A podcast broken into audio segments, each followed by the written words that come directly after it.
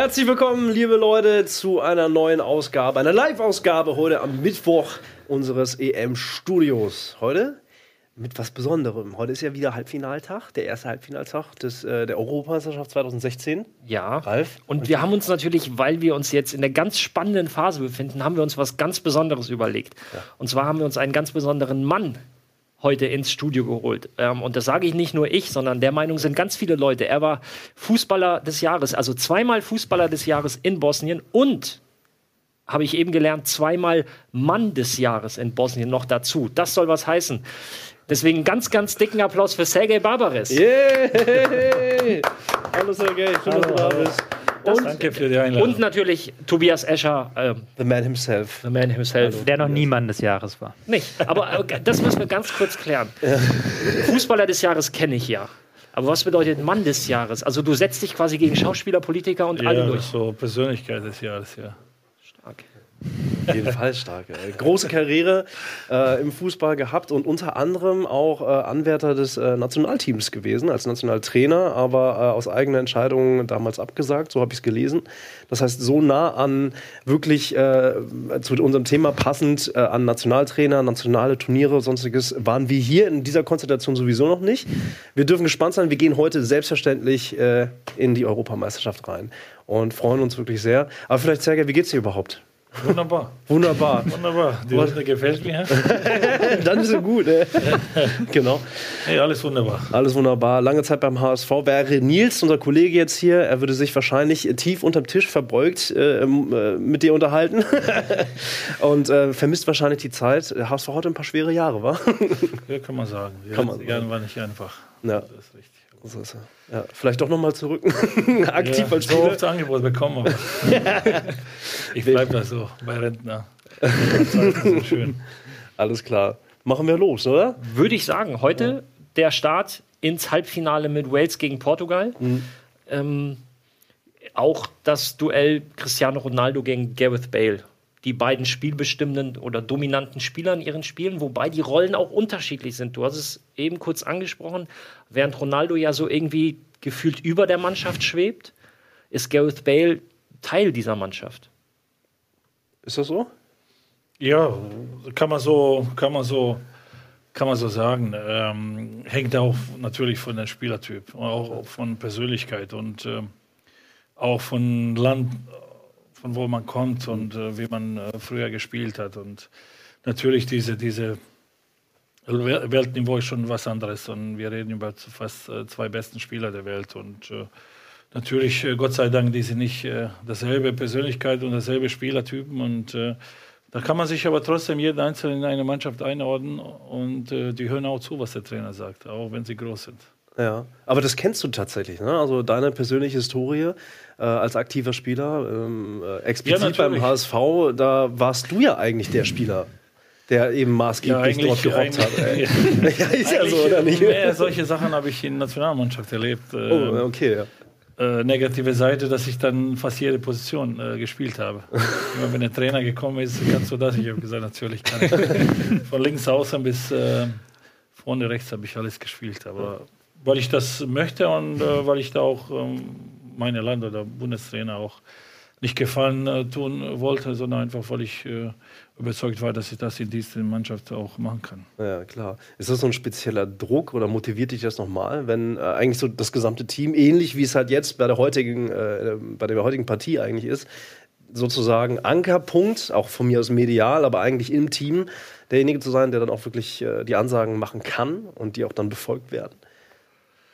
Ist, aber ich meine, ja, ja, das kann, muss man sich arbeiten. Ja, klar. Das kommt mit Jahren, mit, ja. kommt auch mit dem, wie man sich äh, hergibt. Ja. Ähm, ich habe gesagt, ähm, ähm, man kann viel reden, aber es ist wichtig, dass die Leute das annehmen, dass die Leute einfach sehen, dass das, das was du erzählt hast, dass das auch vernünftig ist, dass das in Dienste der Mannschaft ist. Und ähm, in, äh, in, ich glaube, im Verein ist es ein bisschen einfacher, weil das ist auch verdammt schwer. Aber so in Nationalmannschaft äh, auf Niveau da muss man sich schon ein bisschen Mühe geben. Und ähm, weil kommen viele Stars von, von überall. Und, äh, aber Land ist Land, Ehre ist Ehre. Und äh, das haben wir gern gemacht, echt. Ja. Und wir waren auch gute Truppe. Ja. Wen habt ihr, zu deiner Zeit in der Nationalmannschaft, wer war da noch so ein großer Mitspieler? Welcher Name war noch Eigentlich war es äh, Salihamidzic. Ja, doch. War Bajramovic. Ja. Zlatan Bajramovic. War Ivica Grlic, der jetzt äh, Ah, Manager stimmt, von die Duisburg Zeit. ist. Okay. War eigentlich ähm, Zvezda Misimovic. Ja, War, ja.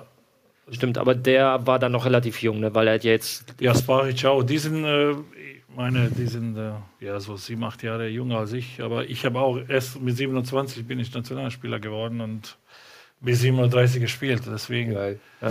Die Die dürfen ganz jung anfangen und Ja. die waren auch dabei. So äh, erstmal im Background und dann äh, ganz vorne. Lass uns einmal ganz kurz zu Wales kommen, weil Bosnien hatte Wales ja tatsächlich in der, in der Quali-Gruppe.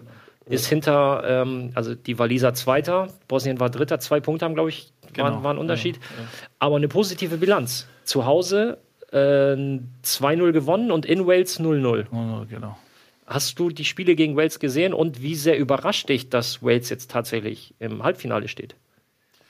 Ja, gute Frage.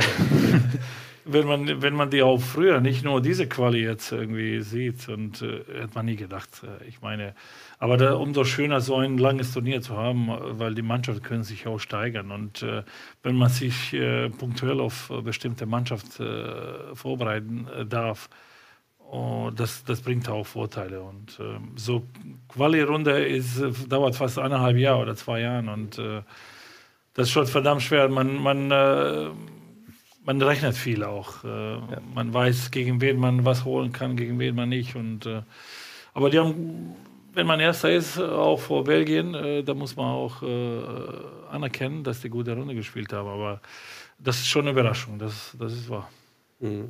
Taktisch, und damit kommen wir auch zu dir, Tobias, irgendwie, worauf muss sich Wales bzw. Portugal eigentlich einstellen? Weil Wales äh, rein strategisch gesehen extrem viel richtig gemacht hat in der letzten Partie. Also kann man ja, kann man gar nicht anders sagen. Also man kann sagen, Belgien hat sich überhaupt nicht einstellen können auf eben die Waliser, aber 3-1 sehr deutlich. Das hat äh, äh, nicht, nur, nicht nur fußballerisch und emotional alles gepasst, sondern strategisch halt sehr, sehr gut Ja. gepasst. Ähm, wir haben gestern haben wir relativ lange darüber gesprochen, dass Wales ja auch eines der offensiveren Teams ist. Das ähm, glaube ich jetzt nicht, dass sie das im Halbfinale aber so weiterführen, weil sie ja auch eigentlich ein recht defensives System spielen mit ihrem 5-3-2. Ich habe es hier auf die Taktiktafel mal gemalt. Ähm, Wales sind die grünen Punkte. Ähm, da sieht man die, die Fünferkette, von der ich rede, sieht man hier sehr gut. Wieso sind Wales denn die grünen Punkte? Die sind rot. Ja, Wales ist rot und äh, Portugal ist auch rot. Kom Kommentar. Portugal ist auch rot. Aber die die Stimmt. Frage habe ich mir vorhin auch gestellt. Ich, ähm, das wird eine spannende Frage sein, weil sie halt mit dieser Fünferkette und den 3-2 davor sehr kompakt im Zentrum stehen. Mm, Aber Portugal ja auch eine Mannschaft ist, die gerne über die Flügel angreift. Da bin ich mal gespannt, wie Portugal es löst. Ich habe es jetzt hier als 4-3-3 aufgemalt bei Portugal, äh, mit vier Abwehrspielern und einem Dreier-Mittelfeld und dann vorne drei Angreifer. Bin ich mir noch gar nicht so sicher, ob sie das so spielen. Ähm, sie haben es ja auch schon in der Vergangenheit mit 4-4-2 gespielt, dass dann ähm, Nani als zweiter Stürmer vorne reingeht. Oh, jetzt meine ich hier wild rum. Dass Nani als zweiter Stürmer vorne reingeht und dass man dann ähm, anderen Spieler auf den Flügel zieht. So könnten sie es vielleicht auch spielen, wobei dann damit ist man wieder im Konter ein bisschen offener, ein Stück offener für die Zentrumskonter. Glaubst du wirklich, dass Portugal so offensiv spielt? Ich kann es mir nicht Sie haben vorstellen. ihr, ja. ihr Spiel ja komplett umgestellt. Ne? In der Gruppenphase waren sie ja noch diese Mannschaft, die gerne spielt. Und ab Achtelfinale war es dann, äh, wir ziehen uns zurück und Ja, weil die gegen eine bessere Mannschaft gespielt haben. Mannschaften, die äh, Beispiel Kroatien äh, auch diese offensive Passspiel pflegt und äh, kann man nicht viel äh, tun, muss man sich zurückziehen. Aber die haben am, am Anfang in Gruppe haben sie äh, versucht, offensiv zu spielen, auch mit zwei offensive Flügelspieler und noch Ron- Ronaldo dazu. Und die haben, wie ich gehört habe, auch sehr viele Torschüsse gehabt, aber leider nicht viele Tore gemacht, erst gegen, gegen Ungarn.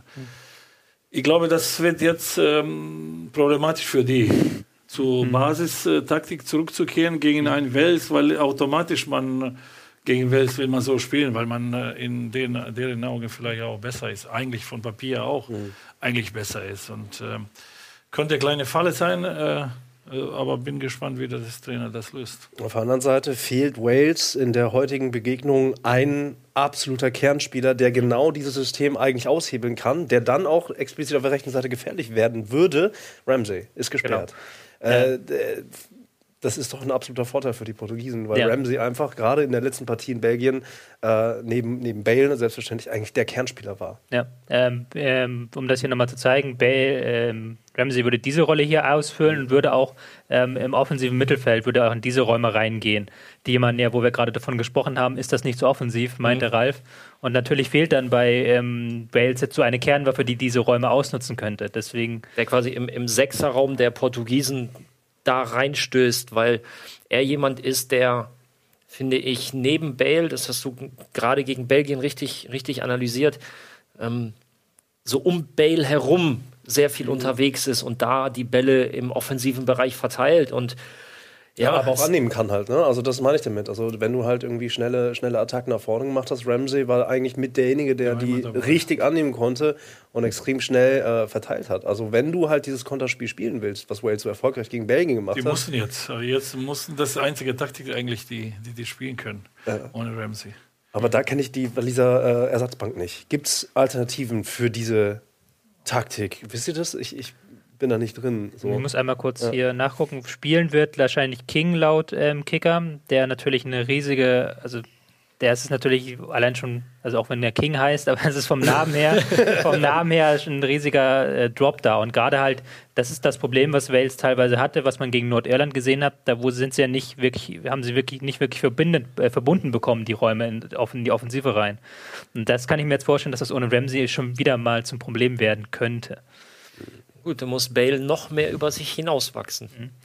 Ja, das ist die Frage, ob er das kann, ähm, wenn er keine Bälle bekommt. Er neigt ja dann auch in diesem Turnier dann dazu, manchmal zu tief zu gehen. Deshalb Das wäre Problem, schon das was wir hatten, Alaba und und und, das sind die Spieler, die holen sich hinten die Bälle, aber alles kannst du halt auch nicht machen. Nee, also wenn du dich hinten komplett aufreiben musst, dann funktioniert das Ja.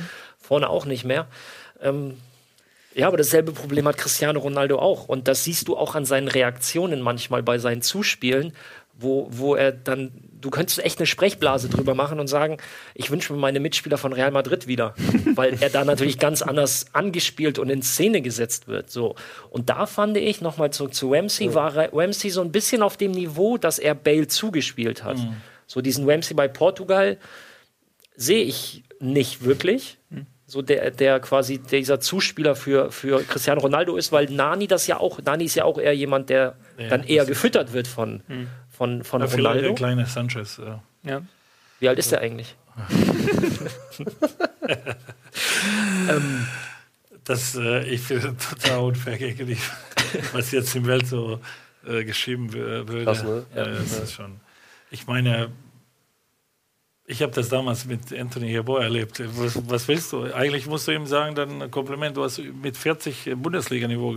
Das stimmt, das stimmt. Letztes Jahr mit äh, 40, eigentlich mit 40 über, äh, über 40 Bundesliga gespielt. Ich sage, musst du sagen, Hut ab, Junge. Ey. Das stimmt. Ein Jahr falsch kann ja mal passieren bei sowas. Also das gibt es auch tatsächlich. Gab aber beim Frauenfußball den Fall, dass ähm, jemand als andersaltig nachher dargestellt wurde durch einen Gentest. Aber es heißt ja, dass er fünf Jahre älter sein soll, als er eigentlich Genau. ist. Durch einen Und das- Teamtest wurde das herausgefunden, Ja. echt? Äh, und ähm, dann, in dem Fall wäre er dann in der U14 19 gewesen. Ja. Und da wird es ja irgendwann mal jemand aufgefallen sein, dass der Junge nicht mehr 14 ist. Ja, weiß man nicht. das weiß man nicht. Wie ist denn das? Du hast ja selber äh, aktiv gespielt in der Nationalmannschaft. Äh, Halbfinale, hast, du- habt ihr äh, mit Bosnien Halbfinale erreicht, nicht, ne? ja, 2014 das erste Mal Wir für ein haben- Turnier genau, qualifiziert. ne? Ich habe das äh, selber nie geschafft. ja. Also das wäre spannend. Also, aber du kannst es wahrscheinlich sehr gut einschätzen, wenn du halt so einen äh, Verlauf hast. Und wir bleiben wieder bei Wales und bei Portugal. Wie ermüdet ist man nach all den Eskapaden bis, also bis zum Natürlich, das, Halbfinale? das äh, also wirklich rein körperlich, ne? ja, ja, eigentlich, äh, heute habe ich äh, gutes Interview von, äh, von Müller, von PK war das irgendwie, wo er sagte, diese Frische äh, in den Kopf, die ist eigentlich sehr wichtig oder wichtigste, was, was jetzt für die auf den Plan kommt, weil ähm, du spielst eine Saison über 60 Spiele, diese Spiele auf dem Top-Niveau und mit Nationalmannschaft noch mehr und dann bereitest du dich vor einen Monat, hast du richtige Vorbereitung als vorm Saison und dann spielst du noch mal einen Monat. Das ist eigentlich äh, 13 Monate, die sind voll im, im äh, und die haben Jahre davor immer zwei Wochen Urlaub gehabt. Äh, ich meine, da muss man schon anerkennen, ähm, der Fußball hat sich schon ähm, extrem auch äh, entwickelt in diese in diese Richtung, wo man ähm, schon ab und zu keine Kraft mehr hat, Ja. äh, ein Spiel zu absolvieren. Aber Halbfinale ist Halbfinale und dann kommt äh, Kommt wahrscheinlich extrem viel Adrenalin und alles. ja, das was pusht sowieso. jeder, aber- jeder hat, äh, man spielt ein paar Mal im Leben oder, oder einmal im Leben sowas und dann ähm, äh, man vergisst auch, dass man müde ist und äh, Medizin ist auch auf dem Niveau, da Ja, kann, kann man sich vorstellen. Glaube ich, ey. Da gibt es ja zu dem Punkt, äh, gut, da müssen wir andere Sendungen mitfüllen. Vielleicht normal, wenn wir in der Bundesliga sind, hat man mehr Zeit dazu irgendwie. Über generell das Thema über Professionalisierung wird ja auch ständig drüber gesprochen. Aber explizit zur EM, da gab es natürlich auch viele Artikel nochmal dazu, eben, dass all die Spieler, im, äh, wenn man sich die Entwicklung des, des Defensivspiels anguckt, irgendwie, dass sich der Fußball entsprechend hart geändert hat. Mhm. Ja, explizit im Vergleich zu, von vor vier Jahren im Turnier. Ne? Naja, aber ein anderes Wir, Thema. wir, hatten die ja, wir hatten die Diskussion letztens bei Twitter, wo es um Laufstrecken ging. Und angeblich sind die Spieler bei der WM 54 drei Kilometer pro Spiel gelaufen. Kann ich mir aber nicht vorstellen, dass das stimmt. Und wenn es fünf sind, aber in den 70er waren, sind dann die sechs Kilometer ja. geknackt. So, Und heute hat kein Innenverteidiger, kein Aktiver mehr unter neun Kilometer. So, und das geht halt hoch bis zu ähm, 12, 13. 13, ja. Ich habe, ähm, das habe ich hier in der Bundesliga-Sendung mal erzählt äh, mit André Schubert, weil ich hatte ihn ja bei St. Pauli nach dem Spiel bei Man City. Da hat er Dahut ausgewechselt in der 70. Der hatte in der 70. Minute 14 Kilometer. Jetzt rechne das mal hoch. 14 Kilometer. Ja. Also bei der Rechnung hätte ich äh, 1901 Fußball gespielt mit 0,5 Kilometer. Ja. äh, nee. Aber äh, zurück zu, äh, zu Wales gegen Portugal. Hast du News von Pepe? Ich habe leider keine News von Pepe. Das wäre schon. äh, Das Ist er nicht wollte- genau. rangegangen, als du ihn angerufen Ja, hast? ist leider nicht rangegangen. Nee. Das ist genau. Ich wollte nämlich noch diese zwei Dinge erwähnen. Einmal Pepe-Ausfall wäre natürlich ein Hammer, weil Pepe, ähm, er ist natürlich nicht der Spielstärkste, das muss man vielleicht dazu sagen. Ähm, aber er ist, spielt eine der besten EMs, die ähm, er, also er spielt Und er benimmt besten sich sogar. Phasen. Er Das benimmt wollte ich gerade sagen. Aber Deswegen er ist- spielt er auch richtig gut. Aber er ist, er, da Ja. wird, das wird immer ein bisschen übertrieben. Er, ist, er hat eine relativ geringe Foulquote. Er ist, glaube ich, der Spieler mit der höchsten gelbe Karten pro Foulquote, die es gibt. Ja, gut, weil er, weil er halt einfach ein geniales Zweikampfverhalten hat, theoretisch. Es geht Nur nur um diese, die um diese Schauspieleinlagen, die er Ja, hat. ja. Nur um das. Nichts anderes. Äh, Keiner wird sagen, dass er äh, nicht guter Innenverteidiger ist. Also, was er diese EM Er spielt wegräumt, ja nicht umsonst bei Real so lange. Ja. Und, äh, ich glaube, der hat keinen verlorenen Zweikampf bisher Ja. so gefühlt. Mhm. Was vielleicht nochmal erwähnen muss, dass natürlich nicht nur Ramsey ausfällt. Ja. Es fällt ja auch Davis aus bei Wales, der als ähm, Innenverteidiger oft äh, erster An Ankerpunkt im Auf äh, Spielaufbau war. Das könnte so eine Schwächung sein. Fällt aber auch William Carvalho aus, der zuletzt halt diese Sechserrolle, die wir jetzt hier vorhin beschrieben haben, Ja. diese absichernde Rolle übernommen hat. Und das ist ein Spieler, der könnte auch dann fehlen, Ja, gerade gegen die Wales-Konter. der ist eigentlich, äh, für mich war der wichtigste Mann in, in Gruppenphase. Äh, Cavallo. ja, für, für Portugal, weil echt, der hat alles zusammen da gehalten und Ist so ein bisschen, ist wahrscheinlich einer der ältesten in der Truppe. Und, und glaube ich zumindest, oder? Cavallo Nee, ist nee, auch nee, schon. der, der, das ist der Das ist der, Innenverteidiger. das ist der ähm, Ricardo Carvalho. Ach so, William Carvalho wir sprechen über William Cavallo, ja. Genau, der weil, Sechser. weil, äh, Der ältere Cavallo, der ja, war schon. er ist für mich derjenige, der so ein bisschen die Leute ja, das ist zusammenhält, richtig. also emotional meinst du, oder? emotional zusammenhält, so als, als Aber sieht man schon, dass er, dass er im Jahr gekommen ist. Ich weiß nicht, ob der alle Spiele gemacht hat. Ich glaube, Äh, glaube nicht alle. letztes nicht, der war aber, glaube ich, gesperrt und wird Ah, okay. gemunkelt, dass er heute auch nicht wieder reinkommt, sondern dass Fronte, der auch einen guten Job gemacht hat. Ja, die haben, die haben sich ja auch gesteigert, muss, Ja. man, muss man ehrlich sagen. Ja. Was denkt ihr, mit all den Ausfällen, die aktuell bekannt sind, mit der möglichen Aufstellung, die bis dato bekannt geworden ist, wird das ein schnelleres Spiel und lasst uns mal ruhig ein bisschen über Zahlen reden, also über Erwartungen. Ich glaube, es wird ein langweiliges Spiel. Deutlich. ich glaube, es wird ein langweiliges Spiel. Vielleicht haben wir Glück, wenn Wales am Anfang Tor schießt. Vielleicht haben wir dann Glück.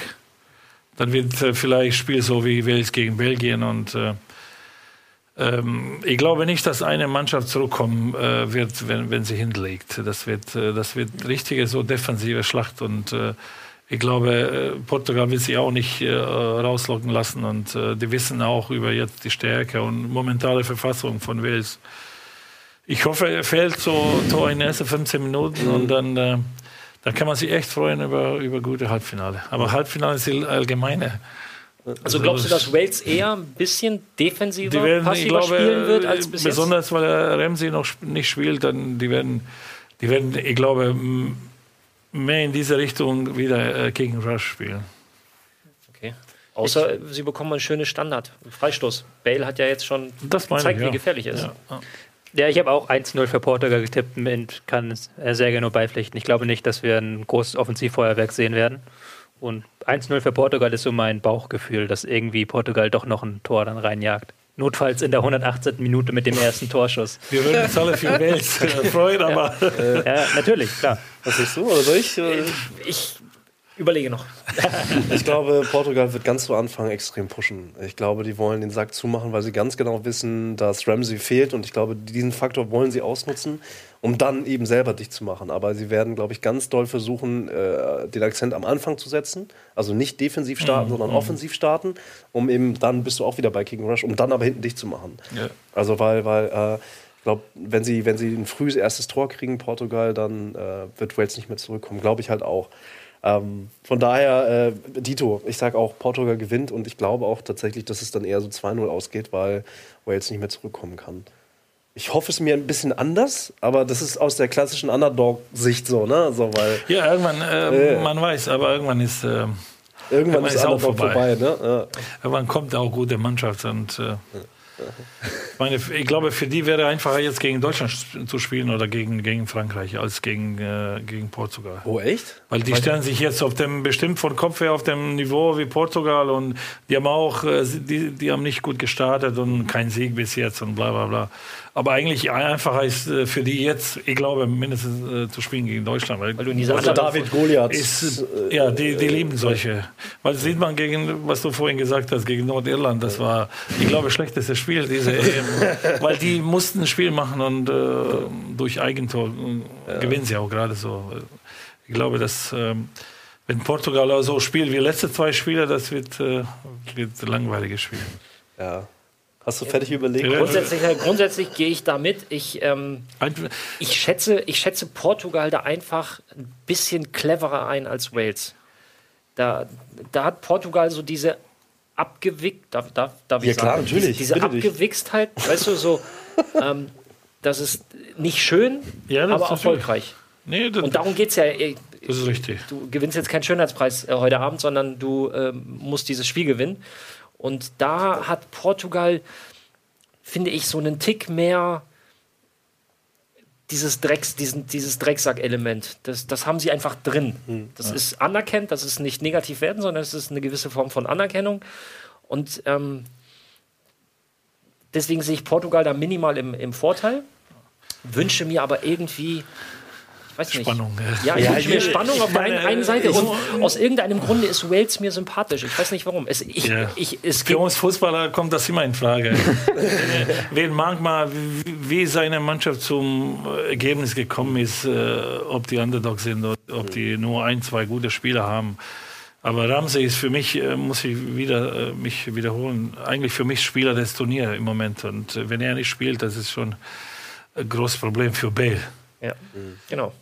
Die können gut verteidigen ohne ihn, aber vorne ist schon, äh, schon problematisch. Glaube ich auch. Ihr könnt übrigens, und macht das doch mal ruhig, deswegen habe ich mein Handy hier gerade so unnötig rausgepackt, über das Hashtag Eurobeans einfach mal selber reintippen, ob ihr denn glaubt und vor allen Dingen, wie äh, das Spiel heute Abend ausgeht. Macht das mal gerne, dann gucken wir äh, parallel drauf äh, und schauen uns das an. Ein, ein letzter Satz vielleicht noch zu äh, Wales. Mir sind sie so unglaublich äh, sympathisch geworden nach dem Sieg gegen Belgien. Weil man hat gesehen, wie, wie, äh, wie unfassbar es für sie selber war, dass sie gerade 3 zu 1 gewonnen haben. Du hast wirklich gesehen, wie die selber nach dem äh, anstrengenden Spiel ausgerastet sind und sich gegenseitig geschüttelt haben. Und das, das sowas mag ich sehr gerne. Diese echte Freude. Ja, diese, aber auch dieser echte Stolz, so von wegen, Ja, jetzt, jetzt, ne, so von wegen, wir haben uns das vorgenommen, aber fuck, 3-1, yes, geil. Und das ist halt so was, was, was äh, für mich dann halt dieses Emotionale dann nochmal untermauert. Das hast du gesehen, Deswegen das war sind diese geil. Überraschungen gut. Ich finde auch diese, äh, auch diese Modus, wo man jetzt sehr viel kritisiert, ich, mit vielen Mannschaften, ich finde das besser. Ja, Weil es kommt immer wieder so Underdog, äh, ein, zwei, drei Stück und die, die beleben diese eben. Die Leute kommen auch Isländer. Ich meine, äh, das ist das, wo wir sagen, irgendwann ist Schluss. Aber wenn man sieht, so eine 5-2 Schluss, Nation, ja. echt, ey, und jeder guckt das äh, Island, ich glaube, das beste Quote war. Ich meine, das, das ist doch schön. Ich als Fußballer und so richtige Blutfußballer, ich, ich, ich liebe sowas. Und äh, ich, ich fühle mit Jungs noch mehr. Hast du mal in Is gegen Island gespielt? Nee. Nee, nee, nee. Ich war überall, aber nicht Island. Ganze Ostseite. Da war ich drin. Finde ich gut. 2-1 Wales heute. Von Micha. Bin ich Ah, okay. gespannt. 2-1 Gerne Wales. weiter und äh, jetzt schon mal vorweg, gerne natürlich auch Deutschland. Denn da wollen wir mal kurz, zumindest leicht anteasen, oder? Ja. Es sei denn, ihr habt Ja. noch was sehr Schlaues, Wichtiges zu Deutschland, Wales. Deutschland, Deutschland. Ja, okay, das, das ist ziemlich schnell abgekürzt. Gut. Starten wir. Vor, vor der Werbung oder? Ja, Wir haben ein ja noch- bisschen wir haben ja- anteasen. ein bisschen- ich glaube, haben wir da können wir lange drüber reden. Ähm, Müssen wir lange drüber reden. Da gibt es viel zu reden. Da gibt es viel zu reden. Allein schon über die Innenverteidigerposition. Es gibt ja. Also, es ist ja noch verwirrender als vor dem letzten Spiel, wo wir ja auch gerätselt haben, wie wird Jogi Löw gegen Italien spielen. Und jetzt ist ja gar nichts mehr klar. Ähm, einerseits, wenn man davon ausgeht, dass Jogi Löw sich wieder auf den Gegner einstellt. Andererseits muss er aber auch sich irgendwie verändern, weil Gomez ist nicht mehr dabei, Hummels ist gesperrt, ähm, Kedira ist ähm, nicht mehr dabei. Und Schweinsteiger, gut, der hat jetzt mittrainiert, könnte spielen von Anfang an, aber da wird, werden wir drüber reden müssen, wie die Jungs wie Löw das regeln müssen. Also er hätte auf jeden Fall eine Chance und damit würde er auf jeden Fall das mediale Deutschland äh, eins über den Kopf braten, indem er jetzt die Scholl-Taktik spielt. Das wäre eine Möglichkeit, das wäre so ein bisschen Trollen. Würde ich mir persönlich aus verschiedenen Gründen wünschen, aber wir gehen selbstverständlich ein bisschen tiefer in die Partie von morgen Deutschland gegen Frankreich rein. Jetzt aber ganz kurz mal in die Werbung und dann sind wir gleich wieder am Start. Hashtag Eurobeans, eure Tipps für heute Abend und für morgen Abend und dann gleich mit fürs Finale. Warum nicht? Also, gleich geht's weiter. Tschüss. Tschüss.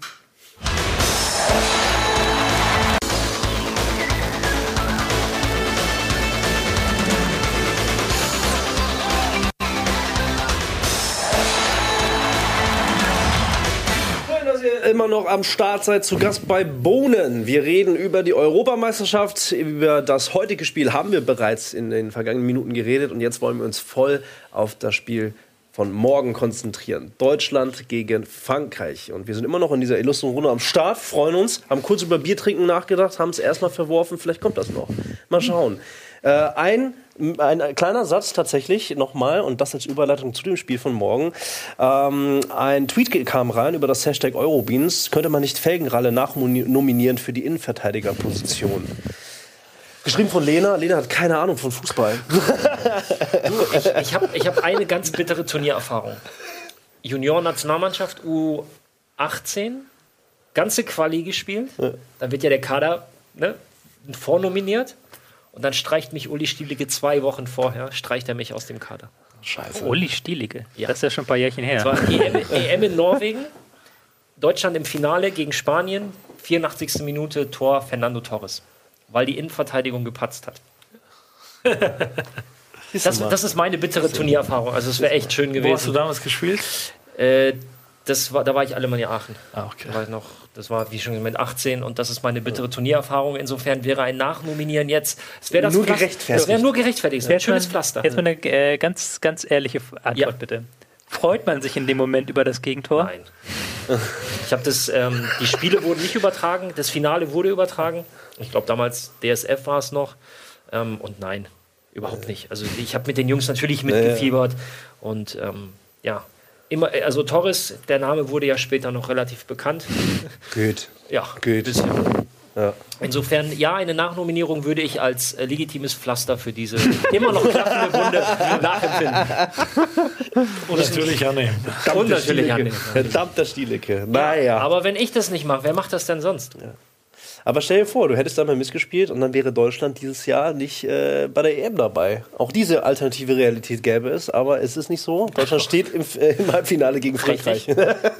Und ähm, ja, was, wen, wen nehmen wir denn jetzt? Ähm, Es gibt ähm, theoretisch zwei Varianten. Ähm, das haben wir schon vor der Pause ein bisschen angeteasert. Man kann bei der Dreierkette bleiben. ja. Dann müsste man auf halblinks äh, Hummels ersetzen durch Mustafi wahrscheinlich. Also für alle Möglichkeiten es gibt ja es im auch nicht mehr. Spiel nicht schlecht gemacht hat. Ja, ähm, den könnte man bringen. theoretisch, der könnte auch diese Position auf halb links spielen. Ist ja auch nicht mal gesagt, nicht jeder Innenverteidiger spielt gerne halb links oder halb rechts. Das ist ja auch ähm, immer so eine kleine Detailfrage. Zum Beispiel Hummel spielt eigentlich nur halb links. Ähm, das, den könnte man bringen. Oder man sagt, man geht von dieser Dreierkette weg, dann schiebt man einfach Boateng nach halb links, holt das halb rechts und bringt einen weiteren Mittelfeldspieler rein. Das ist jetzt die Frage, wie Jogi Löw das angehen möchte. Und welchen, welchen Mittelfeldspieler siehst du da, der dann eher defensiv hm. agiert? Ähm, dann würde man wahrscheinlich, also ich denke nicht, dass man zum 4-2-3-1 zurückkehrt aus den ersten Spielen, das könnte man auch machen.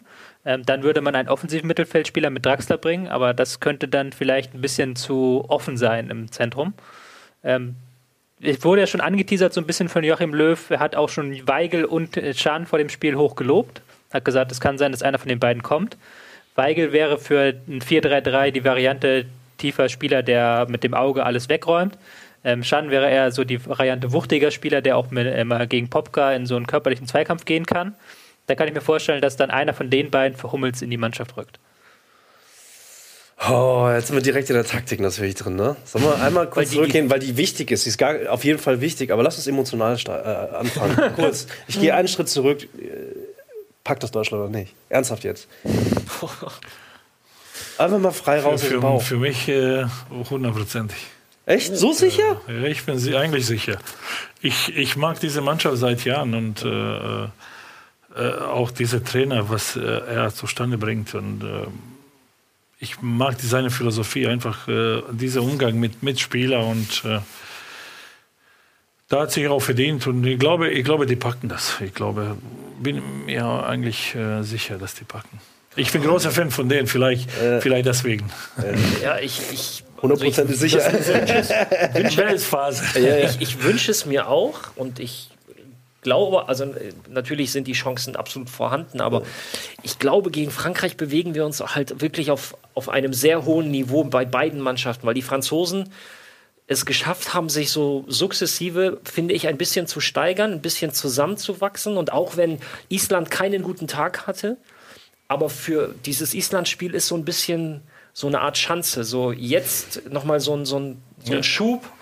So jetzt, äh, jetzt stehen wir kurz davor, jetzt können wir im eigenen Land ins Finale kommen. Und äh, Kanté fand ich von Anfang an schon recht ordentlich und mittlerweile noch besser. Pogba, der ja Probleme hatte, jetzt voll angekommen. Giroud sowieso. Äh, da hast du schon mal eine Achse mit den dreien. Die sind, äh, die, die musst mhm. du halt auf dem Zettel haben. So, ich äh, würde mich freuen und ich drücke in die Daumen, aber so 100 Prozent äh, sicher wie Sergej bin ich da noch nicht. Eigentlich, ich bin keinen guten Zuckerwert. Nein, aber äh, Frankreich hat seit langem ähm, nicht so ein Spiel auf diesem Niveau gehabt. Und Deutschland hat fast jede, alle zwei Jahre ein paar solche Spieler. Und auch äh, man kommt gerne zurück auf, ähm, auf Brasilien und gegen Brasilien im Halbfinale. Und gegen äh, noch mehr Leute, noch mehr Zuschauer, noch größere Land, äh, die haben überhaupt kein Problem. Eigentlich, äh, ich, die lieben solche Spiele. Mhm. Man liebt solche Spiele als Fußballer. Auch äh, das bringt so viel äh, von Energie von, von innen so. Und äh, das sieht man auch, Jungs, auch wenn die tausend Spiele gemacht haben und Weltmeister waren oder Europameister, aber die, die freuen sich auf solche Spiele. Und das ist diese Mannschaft, das ist diese sukzessive, äh, wenn die ins Vorbereitung reinkommen und dann Turnier startet und früher peu. Und mhm. Für mich haben sie auch ein sehr gutes Spiel gegen Italien gemacht und warum nicht weiter? Also ich habe einfach nur Angst. also ich, ich, Panik. Ich habe Angst. Äh, wie gesagt, ich bin auch derjenige gewesen, der beim Elfmeterschießen, das haben wir vorher auch gefragt. Du hast nämlich gestern getönt, so, ach, Elfmeterschießen, ja, war, war in Ordnung, war kein Stress für dich.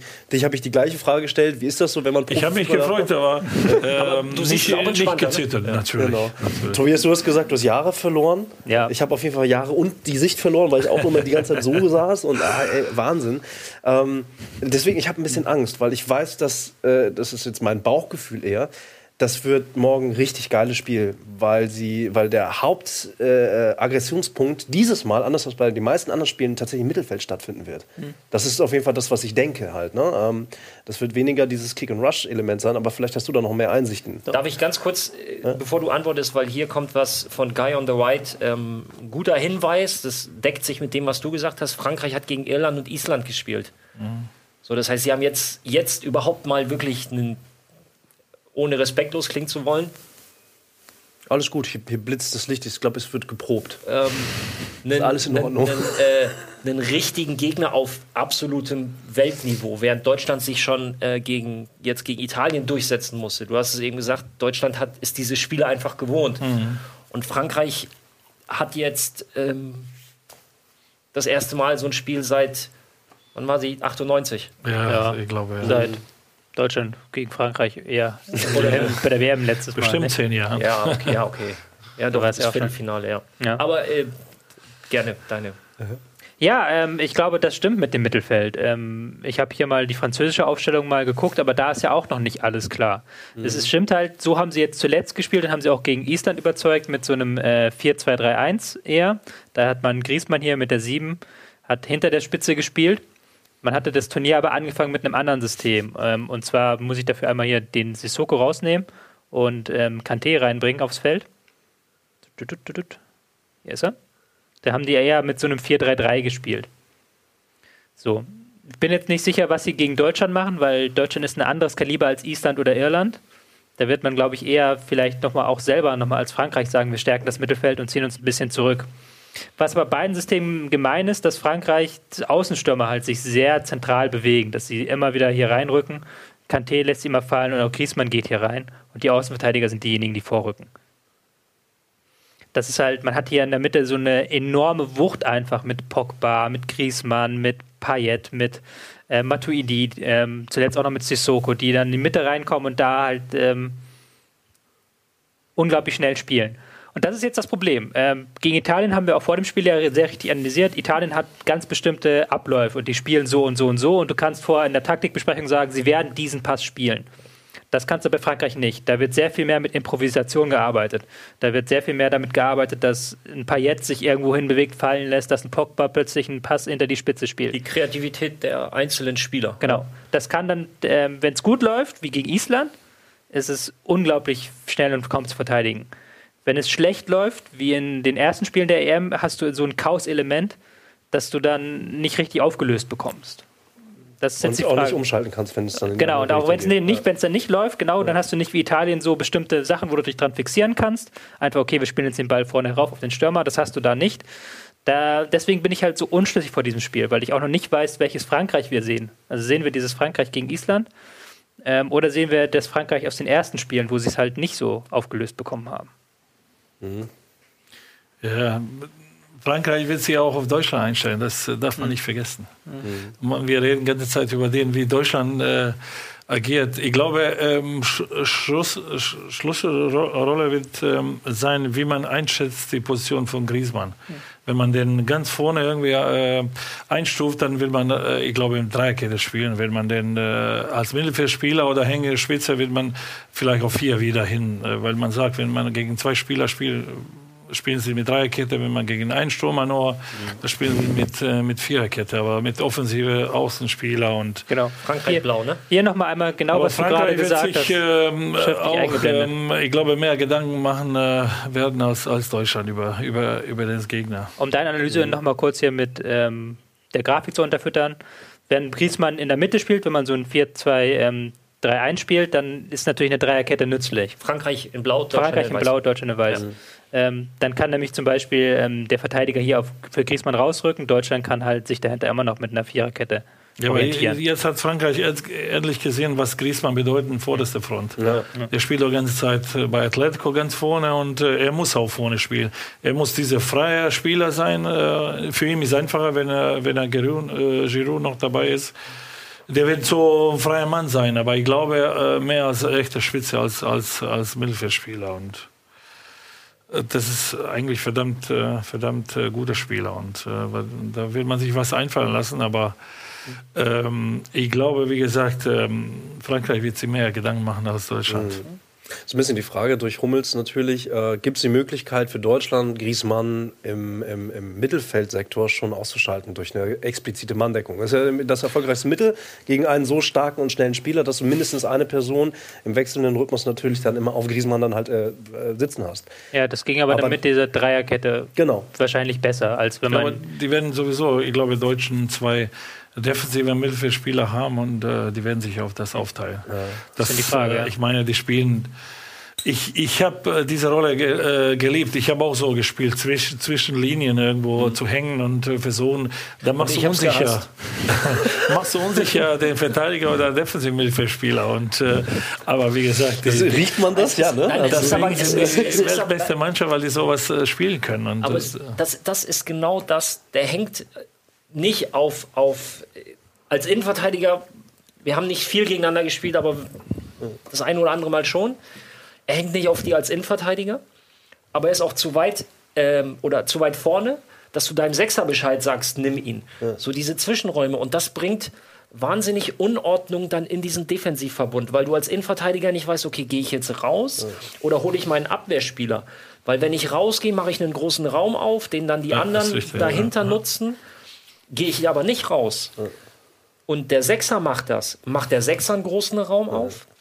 Und kommt der Sechser nicht rauf, wird er in den Schnittstellen angespielt. So, und das macht äh, Frankreich oder hat Frankreich jetzt besser gemacht. Ja, und das ist ja nicht nur, das ist ja nicht nur Griezmann, auf den man sich da fokussieren muss. Es nee, ist ja auch Pogba, der da vorne in diese ja, Räume reinsprintet. Das da ist Payet, der da, natürlich. genau, der dann mit reingeht. Aber ich glaube, das ist diese zentrale äh, Schlüsselfrage für mich.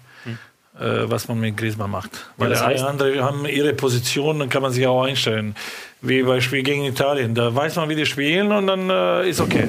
Da stellen wir Mannschaft ein und dann ist aber gegen Frankreich diese Flexibilität und auch Spieler, die aus zweiter Reihe kommen. Äh, da muss man sich schon mehr Gedanken machen. Aber wie gesagt, für die ich das eigentlich, äh, die finden, ich glaube, die finden das geil.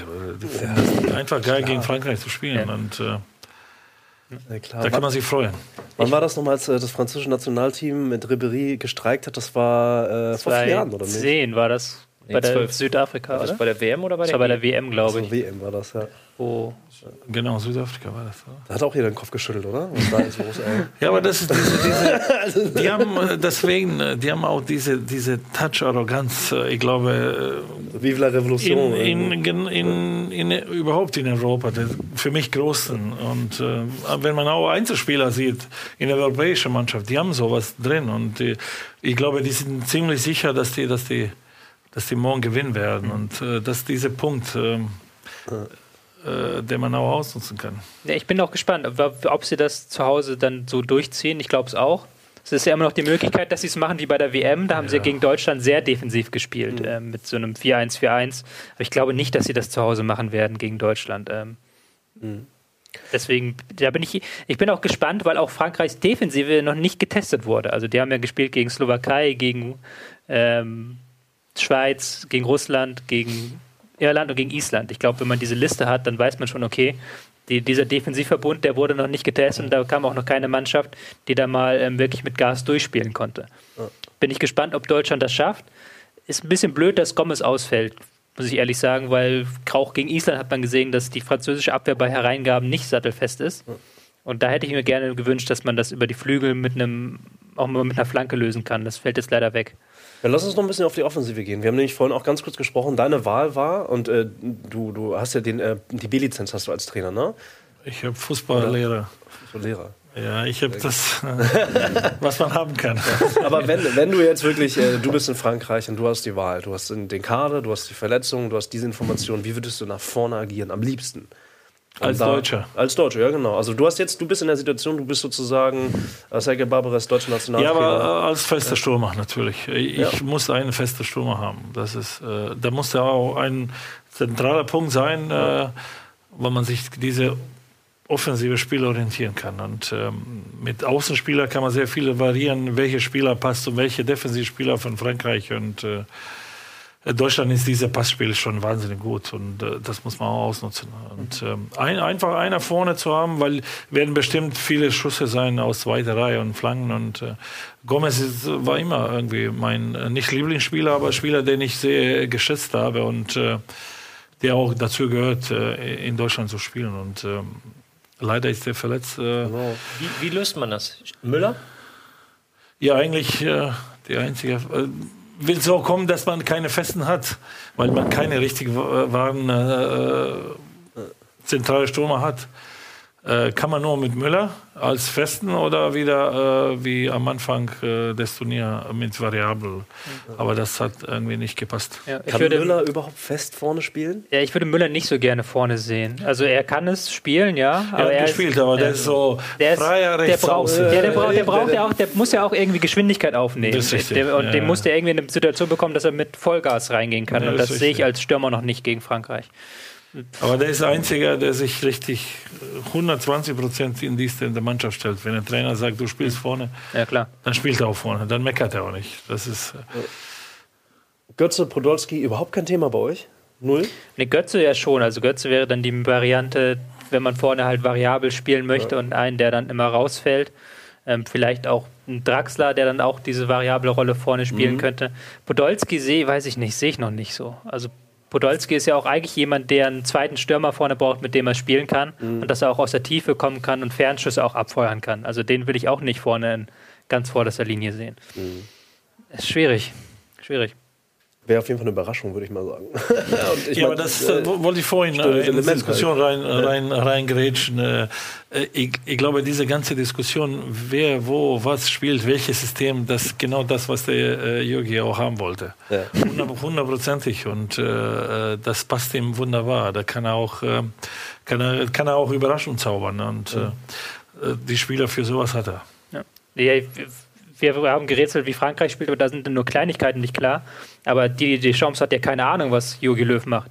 Also es kann ja plötzlich tatsächlich sein, dass da ein Podolski auf dem Platz ist oder ein Weigel oder ähm, eine Dreierkette, Viererkette. Ich weiß nicht, Frankreich kann sich kaum darauf einstellen. Und das ist so ein Joker, den Joachim Löw so ziehen Ja, kann. richtig. Ich meine, da gibt es nicht viele Mannschaften, die einfach Viertelfinale äh, ganz System umstellen. Und äh, das ist schon. Und es äh, funktioniert. Ja, und das ist schon Wahnsinn.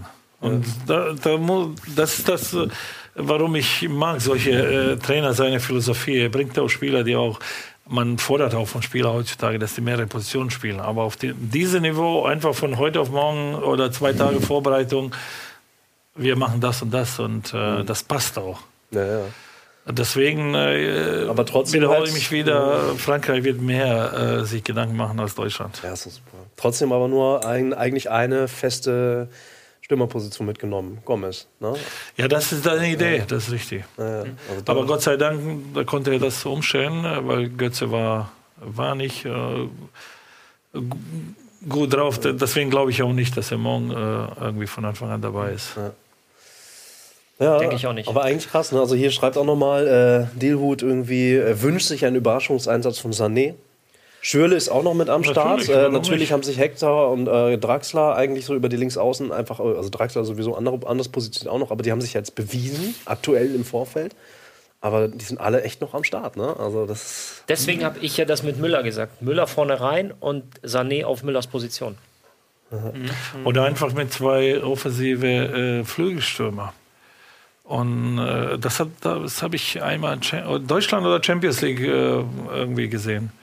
Dass man mit zwei Offensive, ganz, äh, die Stürmer waren eigentlich äh, diese Flügelstürmer, dass man von Zentrum aus zweite Reihe Ja, aber erreicht wer hat. rückt dann ins Zentrum nach? Özil ist ja keiner, der. Ja, da konnte Müller sein. äh, Ich meine, er hat das dann Tor jetzt gemacht gegen, äh, ähm, gegen, gegen wen war das denn? Gegen Italien. ja, ja.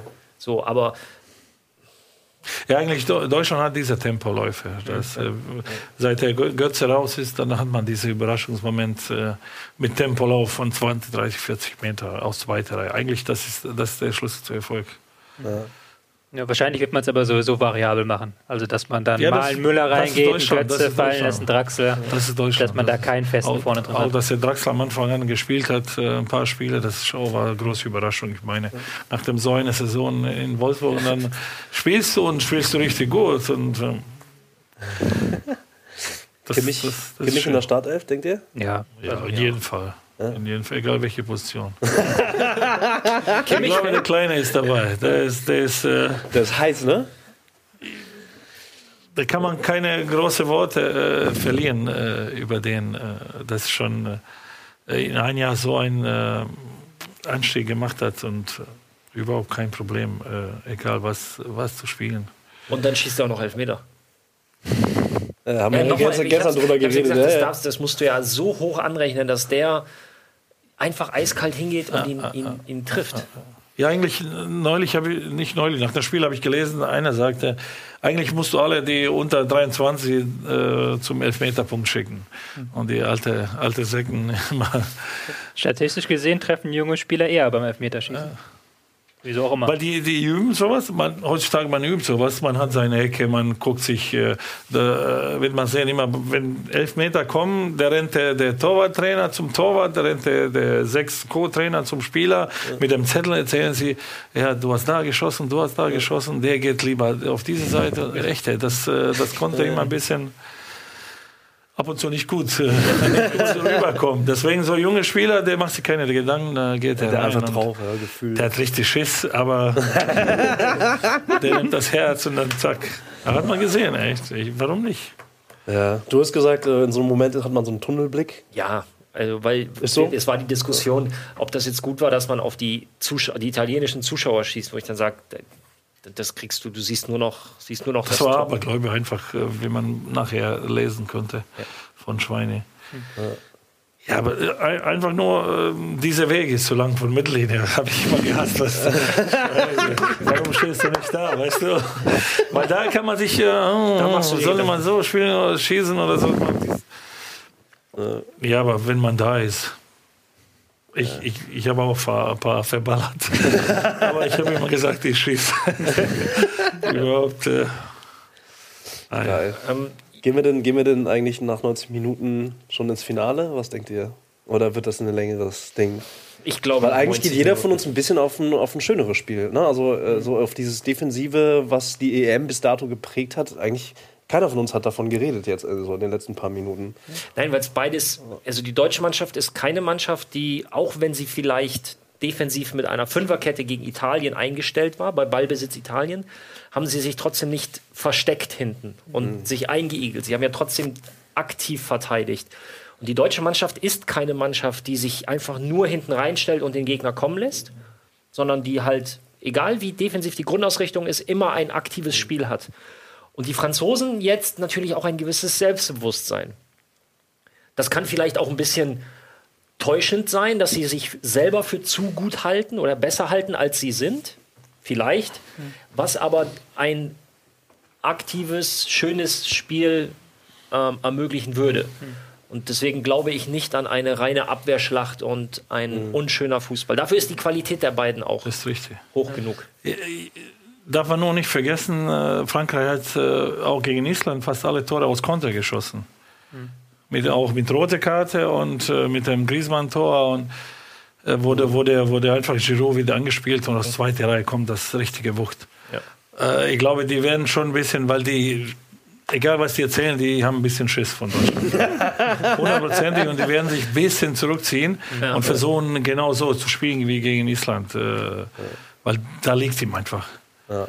Das und, heißt, sie, und sie haben es sie bewiesen. Aufpassen, halt, ne? muss, so, ja. aufpassen muss Deutschland also auf das, was nachkommt. Ja, das ist genau das, so sage ich auch. Also sie werden, die werden sich zurückziehen, aber sie werden Konter spielen. Also sie werden nicht, nicht wie so andere richtig zurückziehen, ja, weil die sie, haben einfach zu viel Qualität. Ja, aber sie werden halt damit Vollgas vorne rausgehen. Genau, also anders als richtig. andere Teams, die ja dann genau. nur zwei, drei Leute vorgeschickt haben. Nee, Frankreich schickt ja fünf, sechs Leute vor. Genau das, genau das. Das kann schon beide Seiten und spannend. beide äh, defensiv äh, Außenspieler, die äh, Sanya und äh, Evra, die sind auch ständig vorne. Die, will, die können sowas nicht abstellen. Die, die spielen ganz Leben so auf den, diesem Niveau und dann werden sie auch so spielen. Das heißt, du brauchst auf der Sechserposition im Mittelfeld brauchst du halt kampfstarke oder zweikampfstarke Spieler. Ja. Weil physisch, Griezmann ist nicht der Größte, aber er ist kompakt, stark. Ja, Kanté und Pogba, beides Kanten, wie der Name schon sagt. Kante. Ähm, ja, Schweini hatten ja, wir ja schon. Weiß man ja nicht, ne? Ist immer noch nicht bestätigt, oder? Ja, es hat es ja mit trainiert. trainiert. Ich, ich, glaube nicht. Ich glaube nicht. Bin gespannt. Da kommt eine Überraschung bestimmt. Weigel. Boateng auf der 6 plötzlich. Weigel? Oder Hövedes. der hat alles da gespielt. Ja, stimmt. Ich glaube, groß, groß äh, defensiver eingestellt tatsächlich. Und vorne ist eher eine Überraschung. Meinst du? Ich glaube, Groß, könnte auch sein, dass man, ähm, dass man ähm, mit Schweine und Weigel und Groß davor, weißt du, das kann man auch machen. Dass du es mit zwei Sechsern auffängst. Zwei, äh, die werden bestimmt mit zwei defensive Sechser spielen. Ich meine, Groß ist auch, als diese defensive Rolle hat. Der ist auch ganz selten vorne. Der ist dieser Regisseur. Aber kann sein, dass der dann, dann Özil geht nach außen. Äh, er hat öfter auch außen gespielt. So, Weißt du, wir, wir diskutieren jetzt hier, aber wir haben ja ein Orakel. Ach so, ja. Das, ich ein- weiß nicht, ob du schon mal gesehen hast. Das Wir haben ist- ein EM-Orakel und das hat ähm, auch dieses Mal natürlich das Spiel vorausgesagt. Und äh, ja, schauen wir uns doch einfach mal an, was das EM-Orakel denn zum Spiel Deutschland-Frankreich sagt.